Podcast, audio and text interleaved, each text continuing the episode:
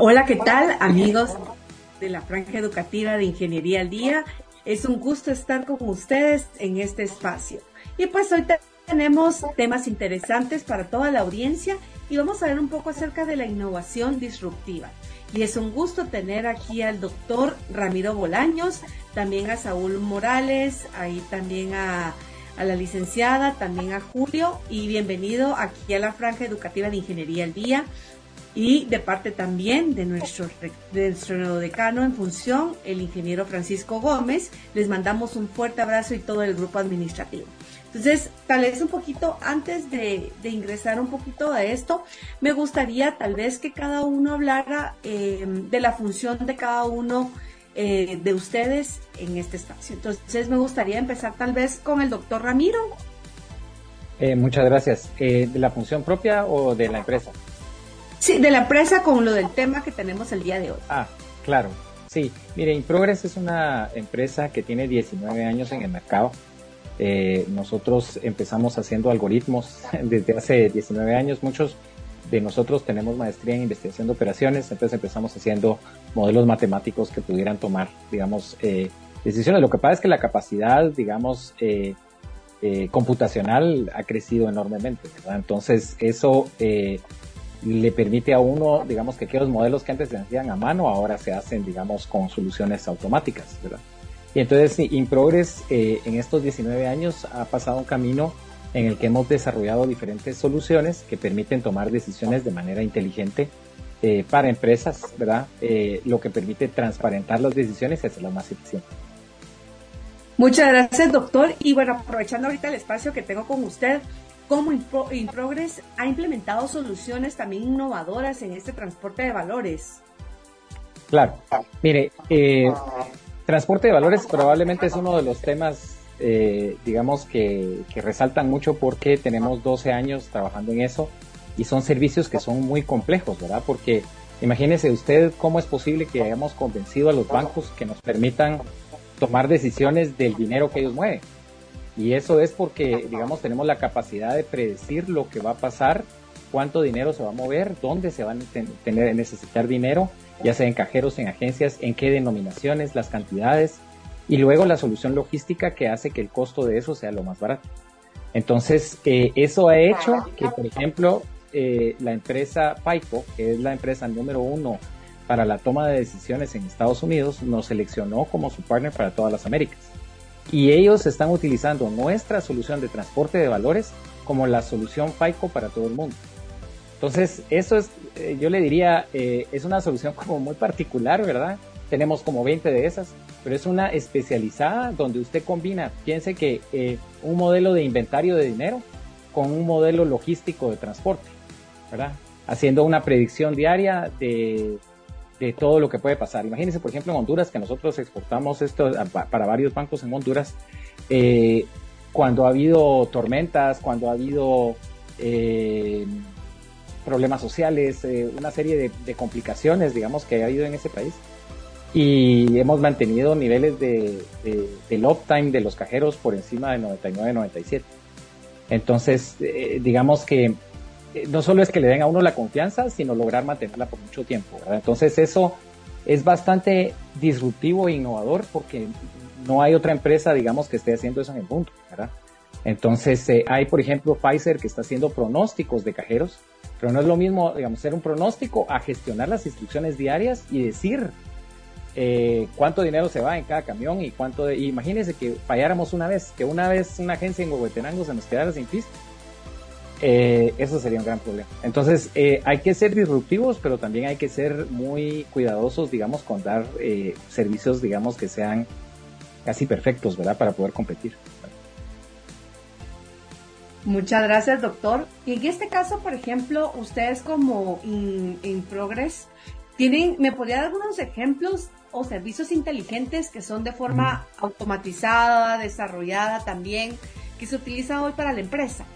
Claro, por ejemplo, tenemos uno que le llamamos inventory, que lo estamos, por ejemplo, lo tenemos con una empresa que vende eh, tenis, ¿verdad? Zapatos deportivos, ¿verdad? Principalmente.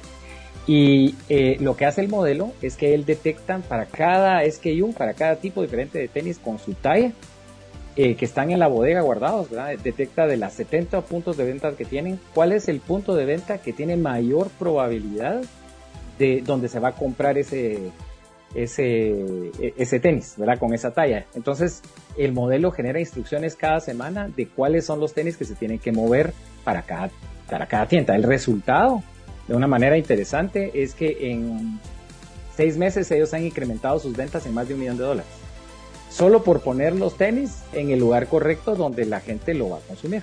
Entonces, eso digamos que es, yo le diría, ¿qué empresa tiene eso? Entonces es muy, muy disruptivo y es totalmente automatizado, o sea, es un modelo que funciona solito, ¿verdad?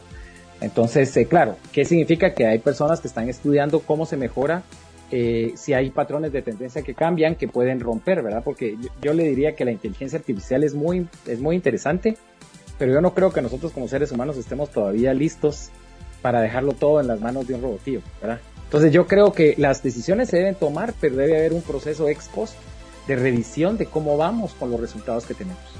Otro ejemplo, digamos, es el Proximity, que es un producto que lo que hace es que puede eh, encontrar cuál es el mejor lugar para la ubicación de un punto de venta. O por ejemplo Fidelity, que lo que hace es que encuentra cuál es el perfil específico y el producto específico que yo le puedo vender a usted. Imagínese, por ejemplo, estamos trabajando con una librería y en esa librería eh, nosotros detectamos que usted es cliente y entonces nosotros le vamos a decir a la librería que le mande una oferta a usted del libro que más probablemente usted va a comprar. Entonces, y eso también lo hace, digamos, automáticamente y de una manera, digamos, inteligente. O por ejemplo, el producto Artery, que lo que hace es que encuentra soluciones logísticas automáticas para definir cuál debiera ser la asignación para el camión que puede llegar más rápido a un punto, ¿verdad? O con el menor costo. O por ejemplo tenemos el assembly, que lo que hace es que define cuál es el tamaño del lote óptimo para el día dependiendo del tipo de producto. Por ejemplo, tenemos una empresa que tiene 60 máquinas y tiene que producir diferentes, digamos, productos de plástico. Entonces, ¿cuál es el producto, el tamaño del lote que hace que yo satisfaga la demanda, pero que además tenga el costo de producción óptimo? Entonces, todas estas soluciones, que son muy diversas, son muy diferentes, tienen el patrón común que utilizan no solo un algoritmo, sino que nosotros siempre usamos una serie de algoritmos para tratar de encontrar cuál es la mejor solución.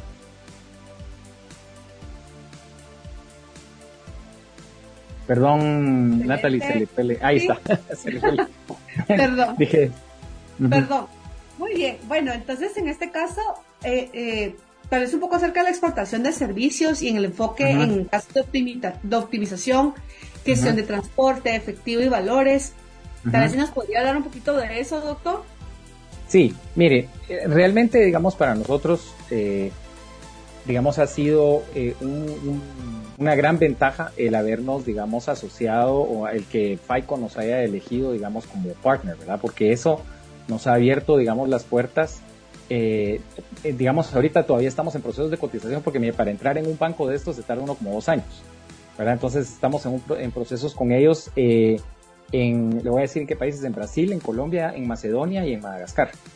Entonces, eh, nosotros la verdad es que sean tan chiquitos no podríamos llegar a esos lugares, pero el tener, diga, el que ellos nos hayan seleccionado a nosotros como sus partners, sus partners lo que significa, ¿verdad, eh, doctora?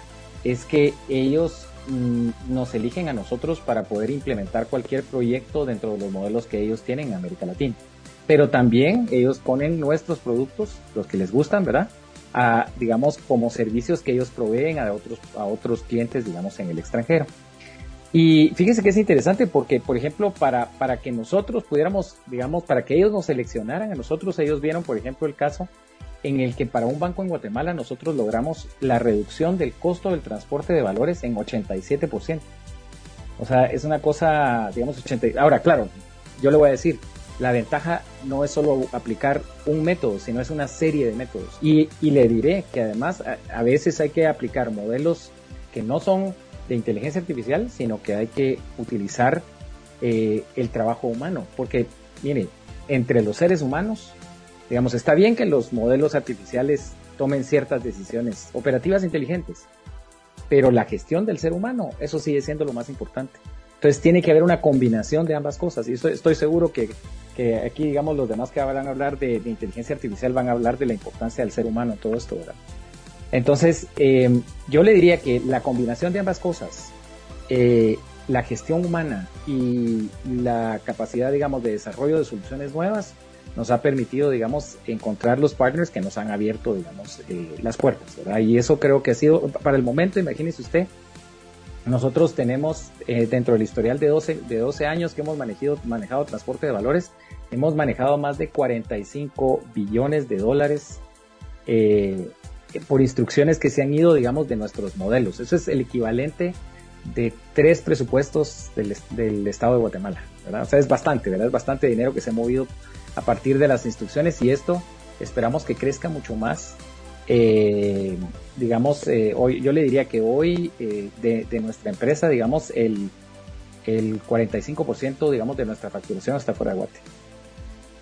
¿Y algún consejo para las empresas, pues que en este caso buscan también expandirse a través de la exportación de servicios que nos pueda brindar y ahí a la audiencia también? Muchas gracias. Mire, yo le diría para mí son cuatro temas. El primero es tener una visión clara, es decir, qué quiero lograr y para dónde lo estoy eh, moviendo, digamos. ¿verdad? Lo segundo es el talento humano si no tengo el talento, o sea, no puedo desarrollar inteligencia, ¿verdad? Porque la inteligencia es resultado del, del, brainware, del, del, humanware, ¿verdad? Usted, del brainware, ¿verdad? O sea, ellos son los que producen esa inteligencia. Y en tercero, tener la capacidad para crecer, porque el problema es que cuando uno empieza a exportar, entonces los volúmenes que le empiezan a pedir a uno se vuelven más grandes, empiezan a pedir más cosas. ¿Y qué pasa si yo no estoy capaz para enfrentar ese crecimiento? Y el cuarto yo le diría que es mm, tal vez lo que redondea todo, que es la cultura corporativa. Y en la cultura corporativa yo le diría que hay cuatro elementos, que son la claridad. La claridad quiere decir tener procesos claros, perfiles claros, objetivos claros, indicadores claros. Si no tengo esa claridad, yo me voy a perder con el cliente y me voy a perder a lo interno de la empresa. El segundo elemento es tener disciplina. Disciplina, decía Jim Collins, es eh, la, persona disciplinada es aquella que hace lo que tiene que hacer sin que nadie esté detrás, ¿verdad? Y el tercero es el enfoque. El enfoque significa que yo tengo las prioridades claras de qué voy a trabajar y qué no, ¿verdad? Porque no puedo decirle que sí a todo lo que a todo lo que me llega. Y el cuarto es lograr el compromiso de mi gente cumpliendo las tres anteriores. Y para eso nosotros tenemos un lema que decimos person first, mission always, ¿verdad? O sea, primero el ser humano y después no fallarle al cliente. Entonces yo le diría que ese es el consejo que, que yo le daría, ¿verdad? Que son cuatro cosas, visión, talento, capacidad y cultura. Y esa cultura que es la base de cómo nosotros funcionamos los seres humanos, tiene que estar en claridad, disciplina, enfoque y compromiso.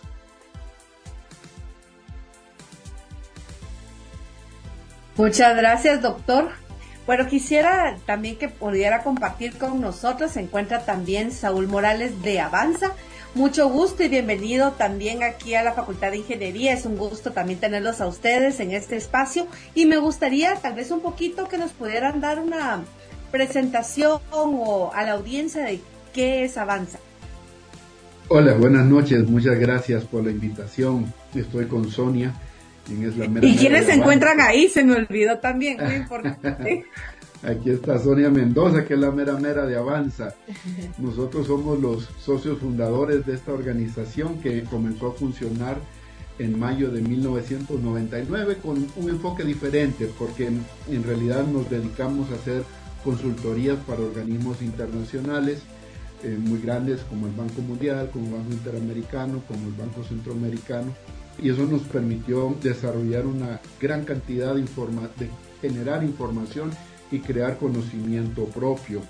Eh, Avanza se dedica en este momento, mantiene la línea de las consultorías internacionales a organismos internacionales, gobiernos de varios países, también para empresa privada. Y hemos desarrollado desde 2016 una nueva línea que es la nueva FP, el producto por el cual nos han nominado nos ha nominado la Export, que es una herramienta psicométrica que hemos desarrollado desde su inicio, desde el concepto científico, psicológico, hasta la herramienta informática que se utiliza para tomar el test y dar los reportes. Esta herramienta, Natalie, cabe mencionar que es muy interesante porque, como bien mencionó Saúl, hicimos muchos estudios, ¿verdad? Saúl tiene un doctorado en dinámica humana en donde ve toda la parte psicológica y de personalidad del individuo, ¿verdad? Del individuo en las organizaciones y del individuo en lo personal. Pero aunado a esto, hicimos un estudio regional de competencias laborales. Entonces, esta herramienta no solo se queda en un estudio psicológico, sino que también es un, instrumento que ayuda a las organizaciones a gestionar por competencias y por rasgos. Este estudio regional nos dio como resultado por ahí de alrededor de 240 competencias laborales y rasgos planificados hacia el futuro. ¿Qué quieren eh, los gerentes? ¿Qué quieren los dueños de las empresas, las organizaciones, los mercados que están que están eh, requiriendo en este momento. Y si te das cuenta, cada día vemos necesidades de otros rasgos y otras competencias, los cuales se van incorporando a esta herramienta 9FP, que es una herramienta para gestionar el talento humano.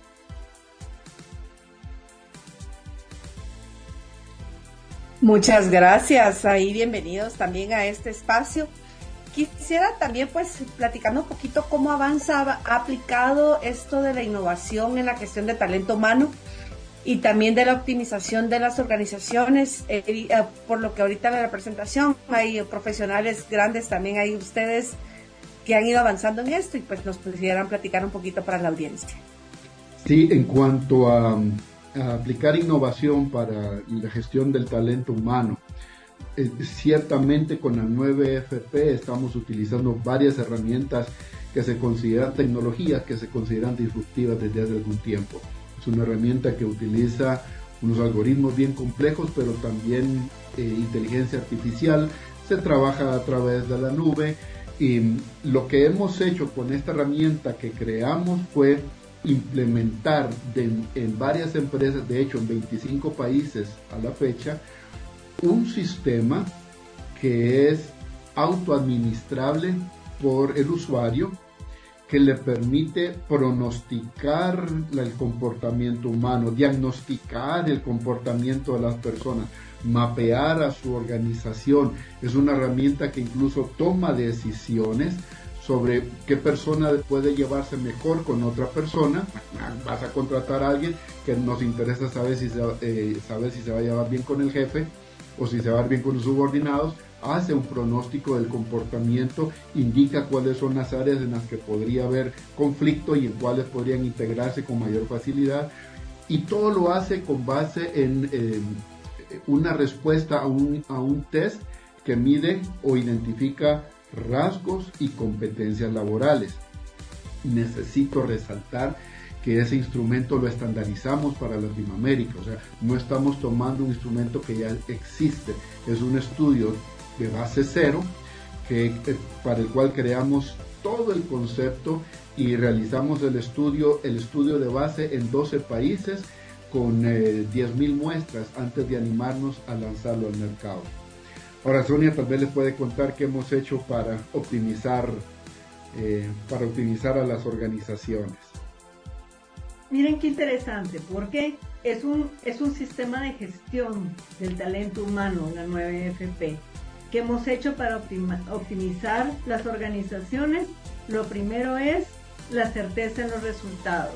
Entonces, por ejemplo, si estás reclutando personal, que ahí empieza el talento humano, ya traes el arroz precocido. ¿Qué quiere decir eso? A la gente que ya tiene las cualidades como competencias y rasgos adecuada, porque de otra manera resulta muy caro desarrollar a la gente que naturalmente no es para ese puesto o para esa posición. Es la rapidez también. Hemos pasado de un test de 400 preguntas a un test de 90 preguntas. Entonces te toma 20 minutos extraer de ese cerebro la personalidad de la gente. Es autoadministrable. Esto es muy interesante porque a la gente le queda en su data, en las organizaciones, le queda en su data eh, toda esa información para hacer cualquier cantidad de análisis y de juegos. Fácil acceso, fácil instalación y también puede crear perfiles adecuados a su organización, porque por ejemplo, eh, no es lo mismo contratar gente para Banco de Guatemala que contratar gente para cervecería, por ejemplo. Son dos, dos generaciones y dos conceptos diferentes.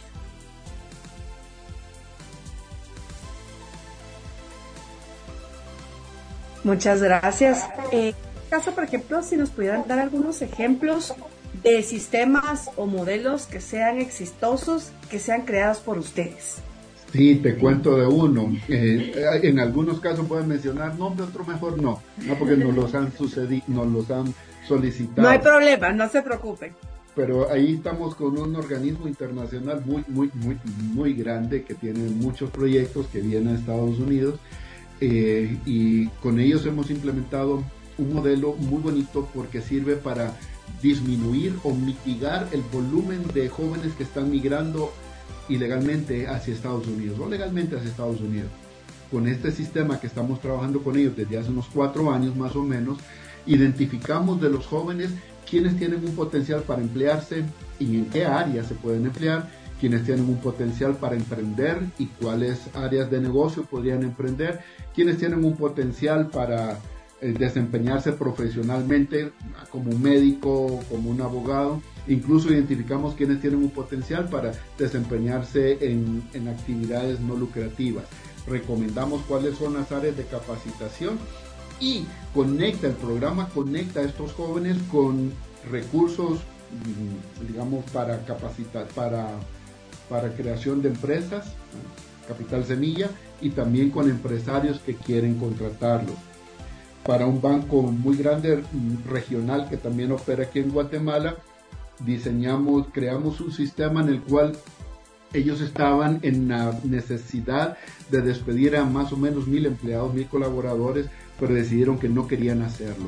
Con nuestro sistema eh, creamos un modelo para reubicar a las mil personas en otras posiciones que estaban como escondidas para ellos demostramos en qué áreas podrían estar funcionando muy bien y efectivamente este, no despidieron a nadie. Tenemos varios modelos implementados actualmente con empresas muy grandes, eh, de miles de, colaboradores, en los cuales su proceso de reclutamiento y selección y, el, y su proceso para la promoción interna lo han disminuido de varias semanas a, a unas pocas horas, incluso minutos en algunos casos, porque el sistema nuestro permite identificar con anticipación cuál es el perfil adecuado para cada una de las posiciones eh, y lo identifica rápidamente a través del test o a través de, de hacer data mining de la información que ellos tienen. También cabe mencionar, Natalie, que para un ministerio, y cruzamos los dedos para que este nuevo gobierno lo siga, lo siga trabajando, ¿verdad? Que no, que no se corten estos, estos procesos innovadores. Eh, montamos varios temas, la 9FP, la evaluación del desempeño que viene atada a la 9FP, un sistema de e-learning para balancear las competencias que no tenían eh, muy desarrolladas los colaboradores y fue muy exitoso, ¿verdad? esa fue una implementación muy exitosa. Y también el programa de mentorías que se genera a partir de los diagnósticos de, los ejecutivos en las organizaciones.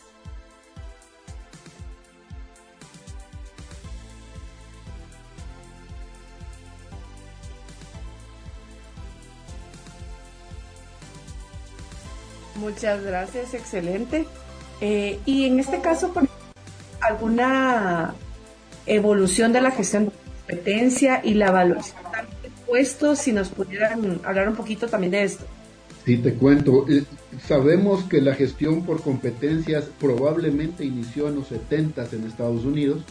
Sabemos que ATT en el 71 fue quien introdujo el modelo de gestión por competencias que básicamente todos seguimos actualmente que son conocimientos, habilidades, eh, eh, conductas y que, se demuestran en la, en actividad laboral.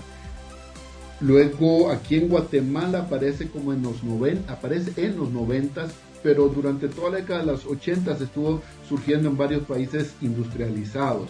Eso sabemos de la gestión por competencias.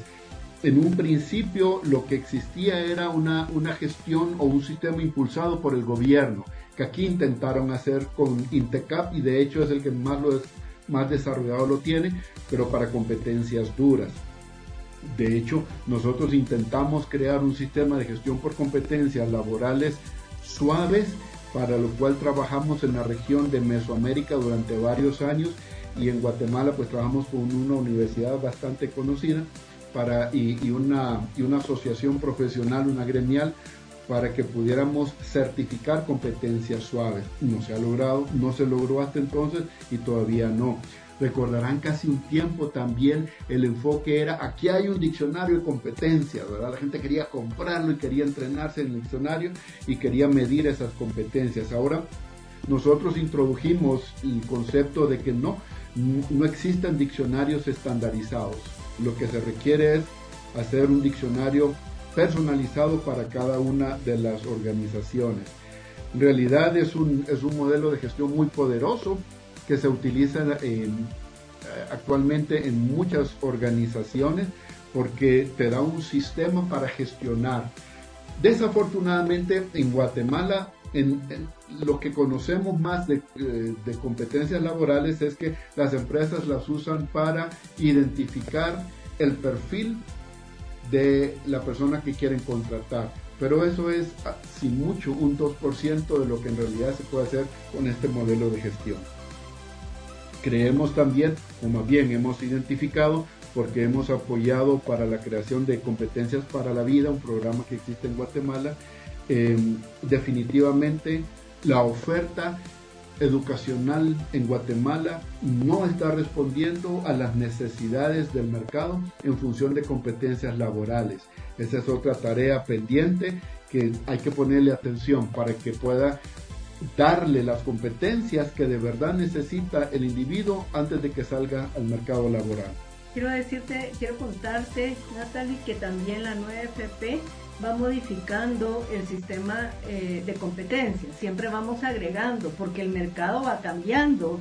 Y entonces salen a la luz, por ejemplo, ahorita con la pandemia, el trabajo desde casa, que la gente no tenía, digamos, la competencia y querían medirla o querían evaluarla, entonces siempre va agregando nuestro sistema esas nuevas competencias que requieren, por ejemplo, para estos jóvenes de USAID que te mencionaba Saúl, una competencia que ellos están requiriendo es la resiliencia, ¿verdad? Esa capacidad de, de continuar, de hacerlo con buen ánimo, eh, todo eso lo vamos agregando al sistema. En cuanto a la evaluación de puestos, eh, no existe en Guatemala en términos generales. Eh, son muy pocas las organizaciones que lo manejan.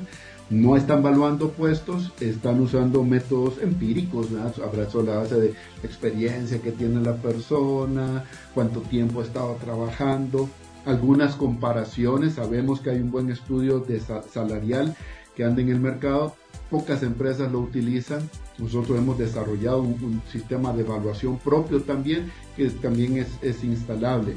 Pero lo que hemos averiguado hasta ahora acerca de la evaluación de puestos es esto, es muy importante. El actual mercado laboral, la oferta laboral en Guatemala está mal cotizada. Estamos contratando personas, nosotros que hemos, dimos clases por muchos años en, en universidades, hemos graduado muchachos con dos, tres maestrías y de verdad están consiguiendo empleos con unos salarios ridículamente bajos, ¿verdad? Y eso es otro tema que el, por no existir un sistema de evaluación no hemos logrado corregir. Sí, efectivamente, toda la razón ahí, doctor. Ahorita como está la situación, ¿verdad? Y pues, ¿alguna recomendación para empresas que deseen mejorar la gestión de personas, eh, los procesos creativos que ustedes nos puedan dar? Sí. Primero, la primera recomendación es inviertan en su gente. No solo invertir en máquinas, no solo invertir en infraestructura, inviertan en la gente.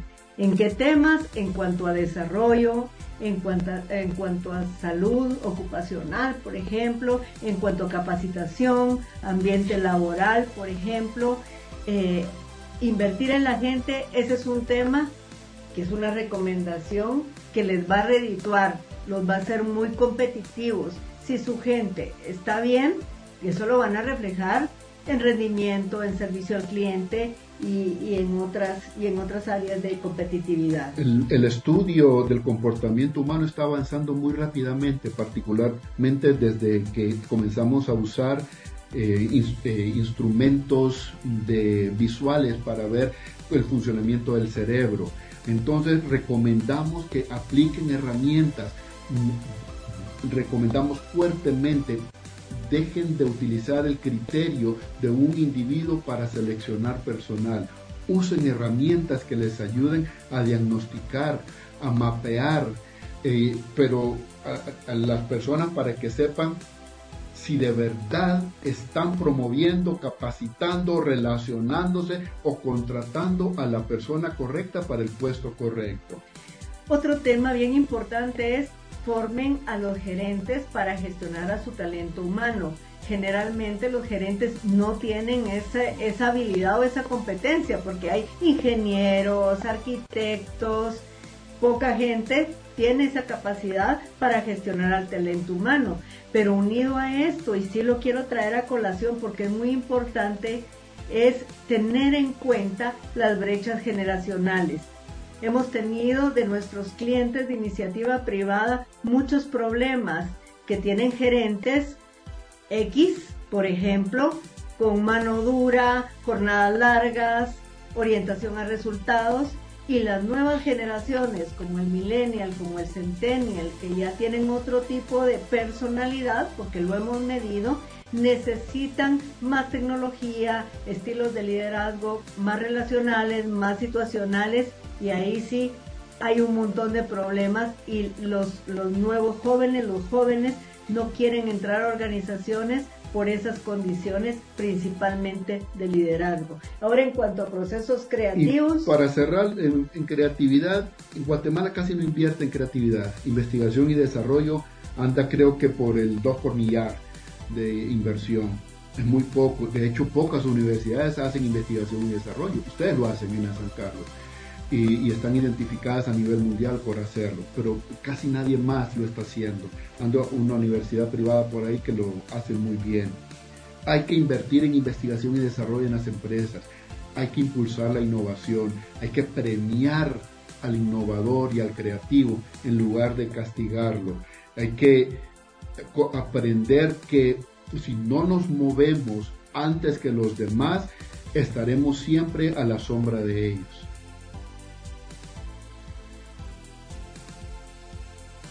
Muchas gracias por su participación. Y pues también tenemos a otro invitado de Camgemini, a Julio Escobar. Entonces, bienvenido Julio, ahí a la Facultad de Ingeniería, este espacio que tenemos nosotros. Y pues tal vez me gustaría que pudiera empezar eh, em, una presentación acerca de, de, lo que hacen ustedes. Perfecto. ¿Me logra escuchar? Bueno, perfecto. Eh, sí, Capgemini eh, es una empresa que abrió operaciones en 2008 en Guatemala, con 15 años en el mercado de Guatemala y ofrece servicios de, tercerización, así como consultoría. Y esta tercerización es en apoyo a las operaciones de todos nuestros clientes. Eh, tercerización, tercerización es especializada en área de finanzas y contabilidad, recursos humanos, cadena de suministros y centros de contacto. Eh, todos estos servicios son principalmente hacia el extranjero desde Guatemala y, con empresas eh, que son globales, con presencia en más de 40 países. Y lo más importante quizás es que en esta tercerización de servicios, que es la principal actividad que sucede en Guatemala para Capgemini, se aplican procesos de transformación. Y la transformación viene a mejorar los procesos, a optimizarlos y el uso de la tecnología es clave eh, y de la, de la, innovación es clave en este proceso de transformación.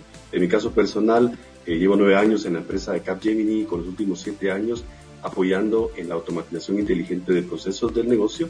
Mi cargo actual es director de automatización inteligente de procesos, eh, que apoyo clientes en, Norteamérica principalmente y mm, orgulloso egresado de la Universidad de San Carlos, por cierto, y con más de 15 años, 17 años voy a cumplir eh, de docente universitario, entonces pues es un gusto para mí estar acá. Muchas gracias. ¿Y cómo ha incorporado también Capgemini la inteligencia artificial en esto de los servicios y ahora pues lo que se está dando en las plataformas digitales como lo estamos utilizando ahorita? Sí, muchas gracias. Y, y muy buena pregunta. Capgemini cuenta con diversas metodologías que ha generado y que son propietarias de Capgemini para transformación de procesos, como lo mencionaba. Eh, estas se han desarrollado internamente para poder ir optimizando los procesos y ofrecer mejores y mejores técnicas de, llevar a cabo los mismos. Eh, se aplican cuando un proceso y un servicio es eh, ofrecido a un cliente y se empieza a proveer el mismo y también se pueden aplicar directamente a los procesos del cliente, no tenemos que tercerizarlos, esto es la parte de consultoría. un componente, como ya lo comentaba, clave vital y muy importante en esta transformación es la automatización por medio de la cual se logra no solo la mejora de los procesos, sino disminución, eliminación de tareas repetitivas y manuales eh, y por supuesto la inclusión de algoritmos de inteligencia artificial que permiten, por ejemplo, reconocimiento inteligente de contenido en documentos como facturas, órdenes de compra, contratos, etcétera, creación de conversaciones inteligentes como son los chatbots y los voicebots eh, o asistentes virtuales, que puedan entender el lenguaje natural humano y responder de la misma forma, así como también búsqueda avanzada de información entendiendo el contexto y relacionando miles de documentos eh, y esto por medio más reciente de la inteligencia artificial generativa. Eh, todos estos algoritmos de inteligencia artificial son la parte integral de la estrategia de transformación de procesos que Capgemini implementa para nuestros clientes.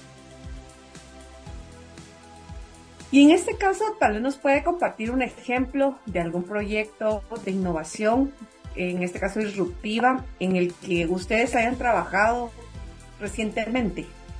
Por supuesto, hemos trabajado en muchos, pero eh, principalmente estamos eh, compitiendo justamente en esta categoría por procesos eh, que involucran miles, decenas de miles de llamadas con clientes. ejemplo, llamadas de, cobranza, de tercerización de operación de cobranza, de, hacia clientes, donde se ha implementado una solución que permite, primero, pues hacer el traslado de voz a texto y poder hacer una clasificación, entender el lenguaje natural dentro de la llamada, clasificar las llamadas y pronosticar eh, qué clientes van a tener mejora o van a tener un atraso en sus procesos de pago y cuáles van a estar en tiempo y cuáles no. Esto, por supuesto, ayuda a mejorar la estrategia del servicio de cobranza futuro y ha demostrado efectividad de más del 90% en la clasificación y predicción o pronóstico de, estos comportamientos de clientes. Y aquí se aplican tecnologías de traducción de voz a texto, Big Data, servicios de almacenamiento de la nube, algoritmo de identificación del lenguaje natural y aprendizaje de máquina.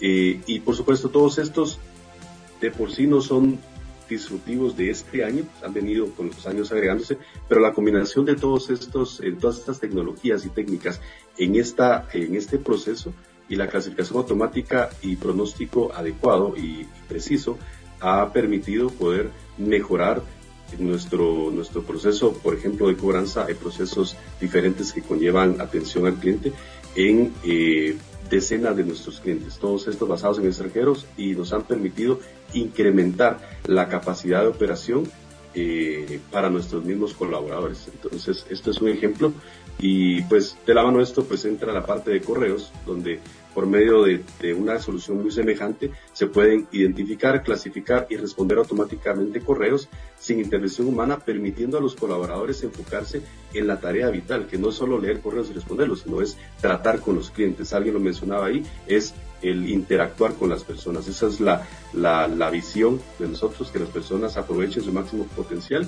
y creo que lo, lo comentaba el doctor Ramiro, eh, de es tener a las personas siempre al frente. La inteligencia artificial, la tecnología es importante, la innovación disruptiva, pero las personas siempre van a estar al frente y siempre van a ser necesarias en esas tareas que son vitales para el proceso.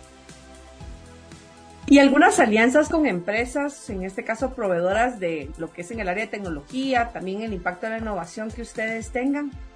Sí, definitivamente. Las alianzas con empresas de tecnología, eh, alianzas estratégicas o partnership, eh, es vital y es clave en la búsqueda de la innovación eh, por ejemplo, en nuestro caso contamos con alianzas eh, con los creadores de sistemas de manejo de procesos, CRM, CRPs, almacenamiento digital, manejo automático de procesos financieros, paquetes de oficina, así como proveedores de herramientas de desarrollo inteligente, pasando por software estándar de desarrollo o aplicaciones de software especializado en automatización inteligente de procesos con algoritmos de identificación de información dentro de documentos, aprendizaje máquina o inteligencia artificial generativa.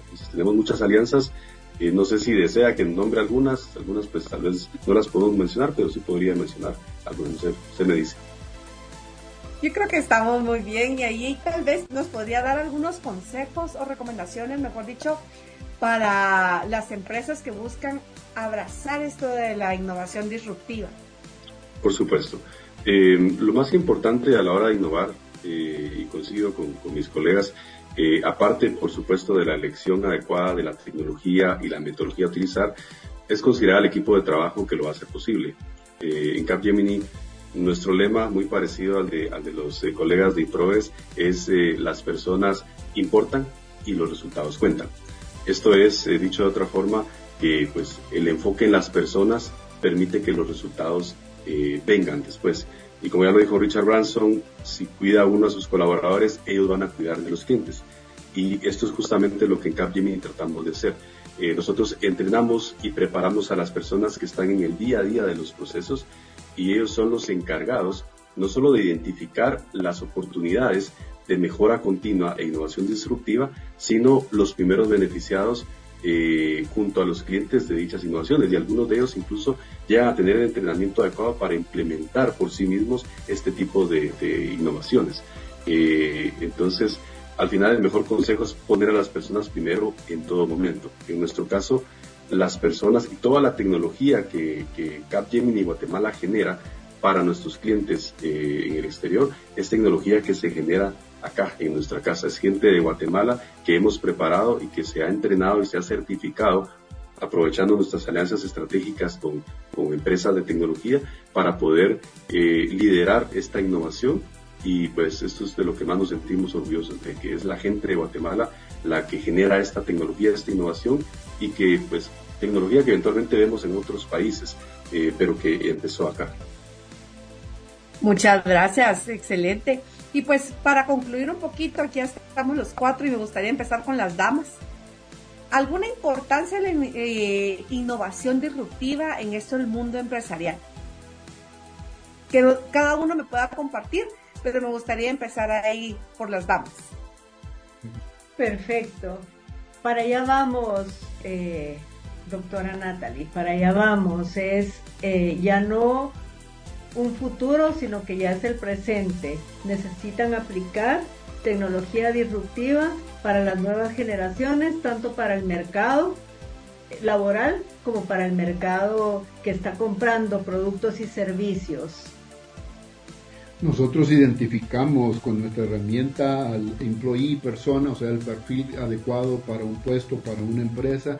Identificamos también el buyer persona para las empresas y esto hemos identificado con nuestros propios estudios.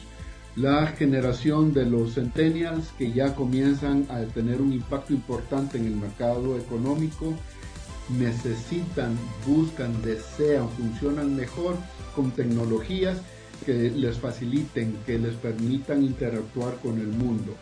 O las empresas nos ponemos a la vanguardia y alcanzamos rápidamente a las demás, o de verdad pronto nos quedaremos sin mercados laborales y sin mercados de consumidores. Ramiro. Eh, el micrófono. Sí, perdón. Eh, mire, eh, yo estoy de acuerdo con ellos, pero yo pienso que hay un punto cumbre y es el hecho de que la tecnología es el medio. Lo que es clave es la disrupción. La disrupción significa romper con lo tradicional. Es decir, cómo nosotros desarrollamos un modelo de negocio distinto que pueda generar eh, un cambio total. Evidentemente la tecnología va a ser el proceso. Por ejemplo, pensemos en Uber. O sea, Uber es un taxi, pues, pero lo que, lo que se cambió es eh, el modelo de negocio que me llevó, digamos, a través de la tecnología a crear un montón de oportunidades en todo el mundo, ¿verdad? Entonces lo mismo con Airbnb. Entonces, eh, para todos, que conste que yo también soy ingeniero de la San Carlos, ¿verdad? Eh, el que se desarrolle la capacidad de pensar cómo hacemos un servicio o cómo damos, cómo hacemos un negocio de una forma distinta. Eso creo yo que, que es la clave. Después viene el tema de usar la tecnología y evidentemente tener las buenas personas para hacerlo, pero pero la clave última es eh, el modelo de negocio, cómo pensamos de una manera disruptiva, de una manera que rompe con lo tradicional. Y ahí es donde se genera la gran oportunidad, porque o somos los líderes que vamos a crear ese nuevo, esa nueva forma de hacer las cosas, o vamos a copiar a los demás. ¿verdad? Entonces eh, yo le diría que, que para mí es el modelo de negocio es la clave y eso viene, eso todavía, digamos, claro que hay, hay algunas aplicaciones de inteligencia artificial que le pueden dar digamos, algunos, pero si quiere pensar algo realmente distinto, viene de, de la cabecita humana, ¿verdad? Excelente, muchas gracias, doctor. Y para finalizar con Julio. Sí, muchas gracias. Eh, sí. sí, en el caso, bueno, ser disruptivo implica romper el molde eh, en alguna actividad propiciando la renovación de la misma. En este caso, y creo que coincido con los, eh, con los colegas, eh, la tecnología es clave, la inteligencia artificial se va a ir, la tecnología se va a ir eh, mejorando y se viene mejorando desde hace muchos años, pero en el mundo empresarial eh, la tecnología que siempre es cambiante y siempre tenemos que estar al, día para poder competir no solo es el uso de la tecnología, sino para ser disruptivo, perdón, y ya lo mencionaban, es la creatividad. Cómo el ser humano va a aprovechar esa tecnología y poder crear algo nuevo de algo que ya existe o poder innovar para poder competir adecuadamente en el mundo empresarial. Siempre pensando en el enfoque de las personas, la mente decía Ramiro, la creatividad. Yo no puedo crear si yo no tengo creatividad y del lado de la tecnología, pues esa creatividad se, se, eh, se coloca a la décima potencia para poder mejorar y, hacer que esta mejora conlleve a que todo el mercado se revolucione.